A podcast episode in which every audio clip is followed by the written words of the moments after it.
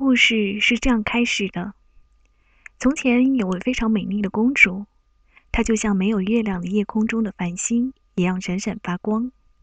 可是她长得美丽有什么用呢？没有，什么用也没有。为什么没有用呢？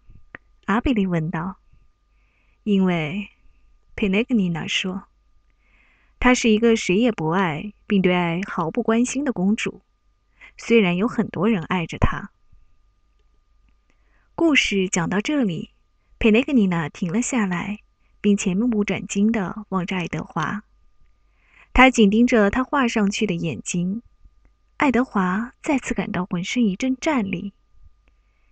有一天，佩雷格尼娜说道，眼睛还在盯着爱德华。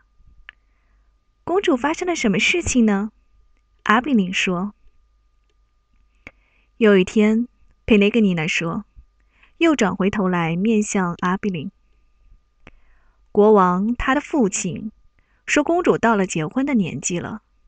在这之后不久，从邻近的王国来了一位王子，他见到了公主，并且一见钟情。他送给她一枚纯金的戒指，他把它戴在她的手指上。他对她说：“我爱你。”可是你知道那公主做了什么吗？阿比尼摇了摇头。他把那枚戒指吞了下去。他把它从他的手指上摘下来，把它吞了下去。他说：“这就是我对爱的理解。”然后他从那位王子身边跑开了。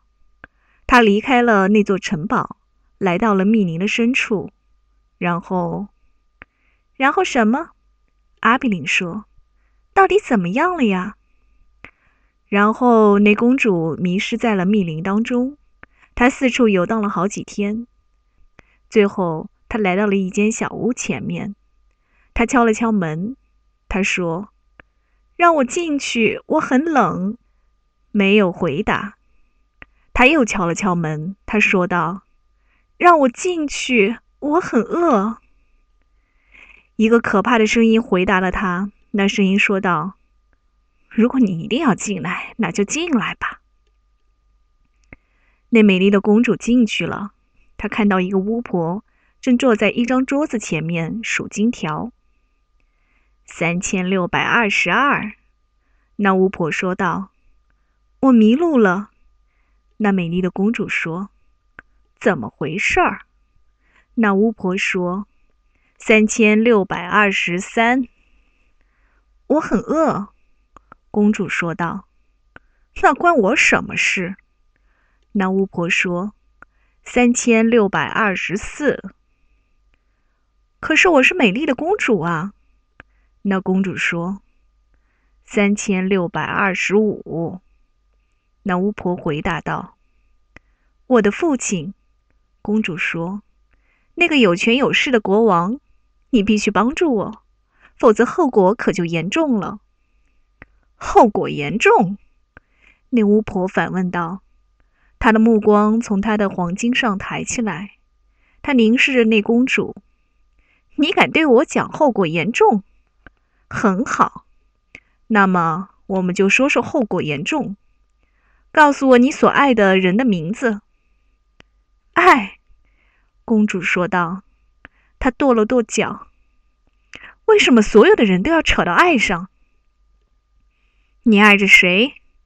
那巫婆说：“你必须把名字告诉我。”我谁也不爱。”公主骄傲地说。“你使我感到很失望。”巫婆说。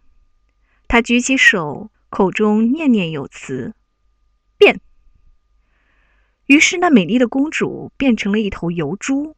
“你对我做了什么？”公主尖叫道。现在再来谈谈严重后果好吗？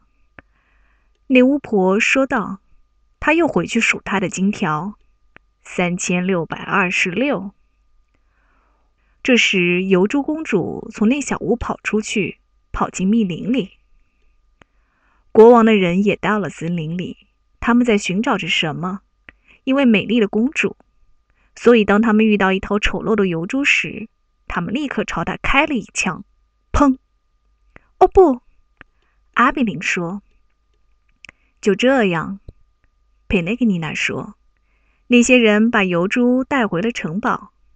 厨师在他的肚子上切开了一个狭长的口子，在肚子里面发现了一枚纯金的戒指。那天晚上，城堡里有很多饥肠辘辘的人，他们都在等着吃肉呢。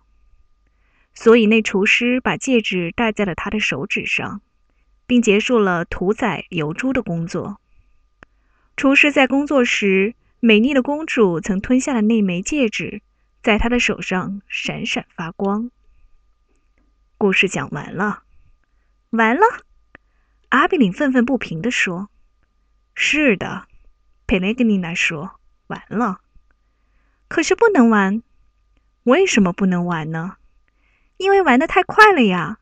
因为从那以后，谁也没有过上幸福的生活，这就是原因。”哦，是这样的。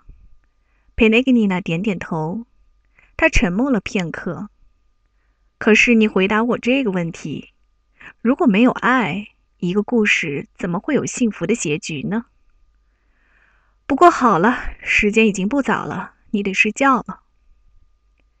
佩内格尼娜从阿比林手里接过爱德华，他把他放在床上，并拉过床单，一直盖到他的胡子下面。他向他靠得更近了些，他小声地说道：“你使我感到很失望。”那老太离开以后，爱德华躺在他的小床上，眼睛盯着天花板。那个故事，他想，本来就毫无意义。不过大多数故事都是这样的。他想到那个公主和她如何变成了一头油猪，多么恐怖啊！多么荒唐啊！多么可怕的命运啊！艾德瓦，阿比林说：“我爱你，不管我长到多大，我都会永远爱你的。”是的，是的，爱德华想。他继续凝视着天花板，他为某种莫名的原因而激动不已。要是佩雷格尼娜把他侧面放下就好了，这样他就可以仰望星空了。后来，他想起了佩雷格尼娜对美丽公主的描述，她就像没有月亮的夜空中的繁星一样闪闪发光。由于某种原因，爱德华觉得这句话给人以慰藉。他自言自语地重复着这句话：“就像没有月亮的夜空中的繁星一样闪闪发光，就像没有月亮的夜空中的繁星一样闪闪发光。”一遍又一遍的。直到第一道曙光终于浮现。